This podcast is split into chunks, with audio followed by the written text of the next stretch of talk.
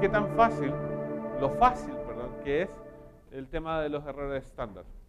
Se van a dar cuenta que no es muy complicado y que está todo diseñado en, en la página web para poder analizarlos.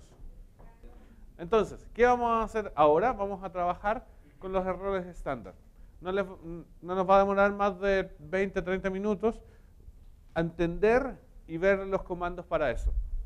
¿Por qué? Porque la teoría ya la tienen. Ya vieron la teoría con Paola el día de ayer.